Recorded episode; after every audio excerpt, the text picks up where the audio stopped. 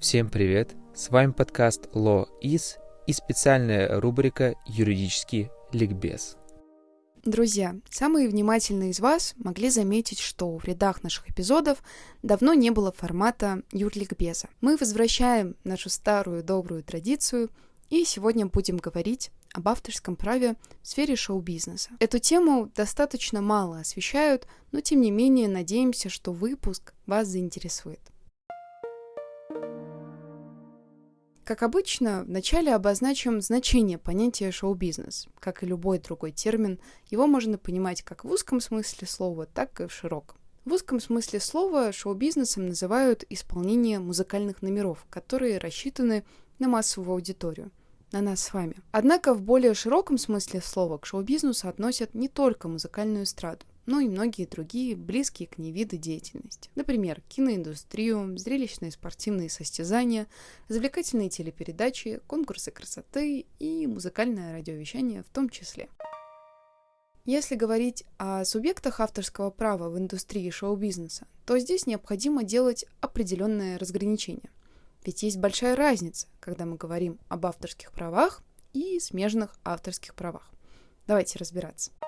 Категорию лиц, которые обладают авторскими правами, как вы уже могли догадаться, входят те, кто непосредственно создали произведение – музыку, костюмы, танцевальные постановки и так далее. В случае, если лицо занимается использованием продукта, то он обладает смежными авторскими правами. Что понимается под использованием продукта, спросите вы. Это его исполнение, распространение и тому подобное. Так, например, у исполнителя возникают права именно на его использование и только использование первоначального варианта. Например, исполнение Аллы Борисовны Пугачевой песни «Миллион алых роз». В этом случае она обладает смежными авторскими правами, потому что композитором, э, автором слов является другой человек. Смежные права на исполнение также обычно приобретаются продюсерскими центрами вместе с авторскими правами на произведение. И здесь как раз-таки кроется корень всех проблем – мне кажется, многие из вас видели вот эти новостные сводки о спорах между артистами и музыкальными лейблами, когда артист уходит из лейбла и хочет исполнять свои песни, автором которых он является. Однако ничего не получается просто потому, что в договоре между этими сторонами прописано, что артист передал не только смежные права на исполнение, а также авторские права на это произведение. Поэтому все эти судебные э, иски со стороны артистов заканчиваются неудачей. Иногда автор песни и его исполнитель совпадают в одном лице. В таком случае любое использование музыкального произведения требует согласия такого лица. За исключением, когда автор-исполнитель передал свои права на произведение продюсерскому центру или иному лицу. Ярким примером отчуждения прав на исполнение является судебный спор между Сергеем Жуковым и продюсерским центром Джем, которому еще в 1997 году он передал права на несколько композиций, в том числе на песню «Крошка моя». Песня всех выпускных, мне кажется. В 2011 году Сергей Жуков исполнил данную песню на одном из концертов без получения согласия продюсерского центра, за что получил судебный иск со стороны Джема с требованием выплаты компенсации. Ну, вы сами понимаете, иск, конечно же, был удовлетворен. Безусловно, важную роль в Институте авторских прав играют организации, которые занимаются регистрацией и их защитой. Например, а, такими крупными организациями на территории России являются Российское авторское общество и Всероссийская организация интеллектуальной собственности. Перейдем к вопросу объектов авторских прав в индустрии шоу-бизнеса. Как вы знаете, Объекты все перечислены в статье 1259 ГК РФ. В этой норме мы уже можем увидеть отражение того, что непосредственно относится к шоу-бизнесу.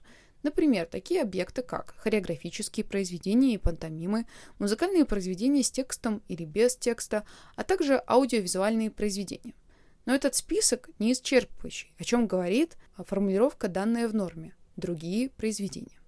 Сразу отмечу, что в этом выпуске будут рассмотрены лишь несколько из них, а те непосредственно, которые относятся к музыкальной эстраде. Давайте начнем с права на музыку, в котором есть очень много интересного.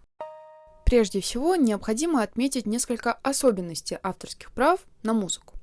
Начнем с того, что права возникают сразу, в момент создания музыкального произведения и не зависят от того, обнародовано оно или нет. Под обнародованием понимается его исполнение перед другими лицами, передача в эфир, публикация песни, в том числе в интернете, и другие способы ознакомления публики с творчеством. Также правовая охрана со стороны государства предоставляется любым музыкальным произведениям, с текстом и без него, песням, инструментальной и электронной музыки. То есть э, государство охраняет абсолютно любые произведения, независимо от того, в каком жанре они были созданы. Автору достаточно указать свое имя на экземпляре записи, и это будет являться подтверждением его авторства, пока другие лица не смогут доказать обратное.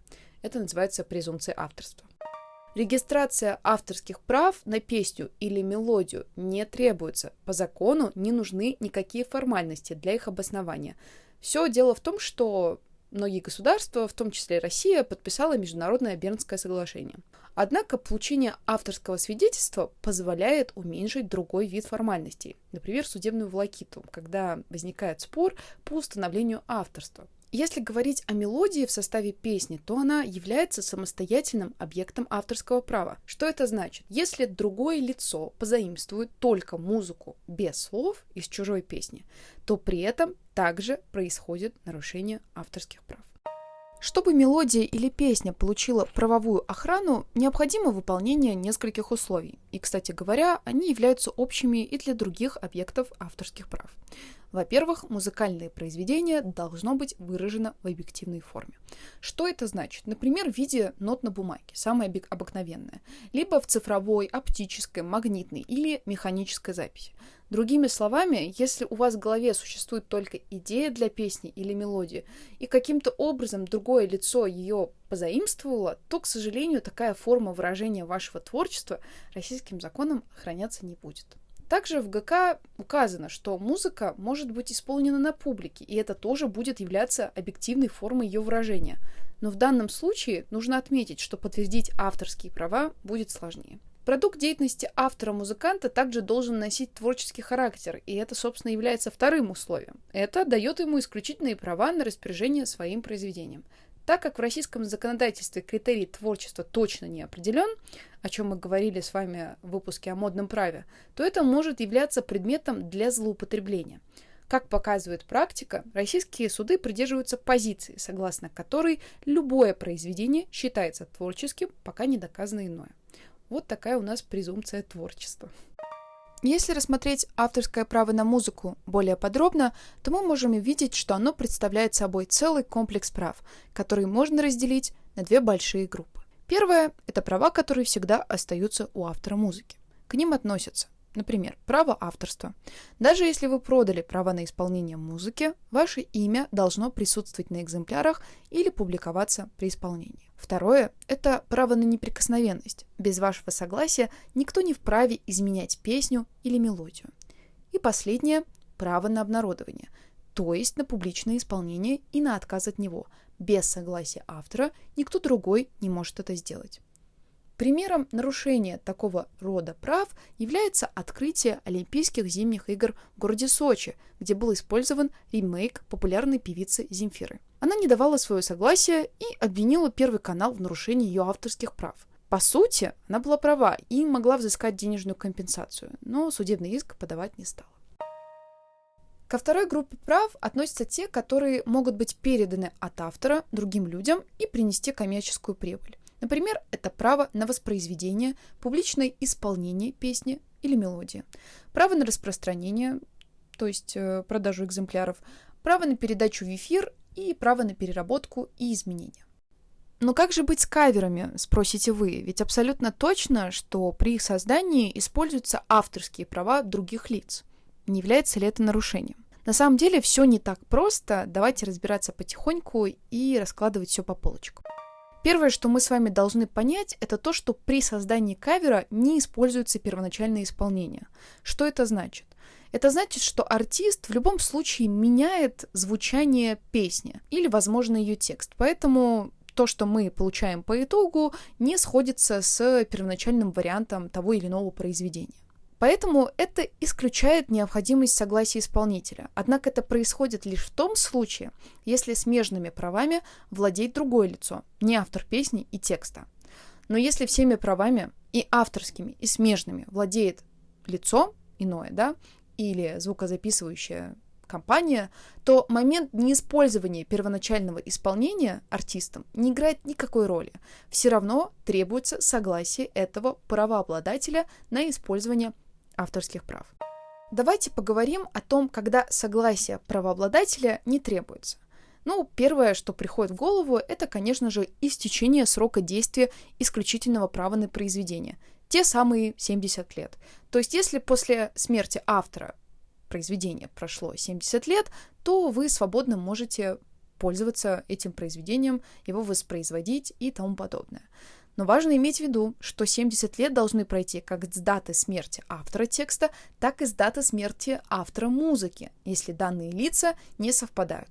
В противном случае необходимо отдельно запрашивать разрешение правообладателя на использование музыки или текста, в зависимости от ситуации. Далее, это то, что вы использовали музыкальные произведения лишь в личных целях. Личные цели — это использование произведения для удовлетворения собственных потребностей или потребностей обычного круга семьи. Например, вы исполнили музыкальное произведение в социальных сетях или у себя на кухне. Это все личные цели. Также, если вы исполнили произведение вживую, без цели извлечения прибыли в образовательных организациях, медицинских организациях и тому подобное, то разрешение правообладателя не требуется. Например, это любые утренники в детских садах, школах и тому подобное. Однако важно понимать, что запись такого концерта уже требует согласия правообладателя, поэтому будьте внимательны. Более того, если вы создали произведение в жанре музыкальной пародии на основе оригинального произведения, то также не требуется согласие правообладателя. Однако в данном случае также важно учитывать, что то, что вы исполнили, должно иметь комический эффект. То есть также нужно быть внимательными. Более того, публичное исполнение правомерно обнародованного музыкального произведения допускается во время официальной или религиозной церемонии, либо похорон в объеме, оправданным характером такой церемонии. Это прямая формулировка из Гражданского кодекса. Например, это исполнение музыкального произведения оркестром в помещении ЗАГСа. Я думаю, все вы это помните. Это также правомерно. На этом все, друзья. Это был короткий обзор на авторское право в сфере шоу-бизнеса, а точнее только на ее часть, на музыку.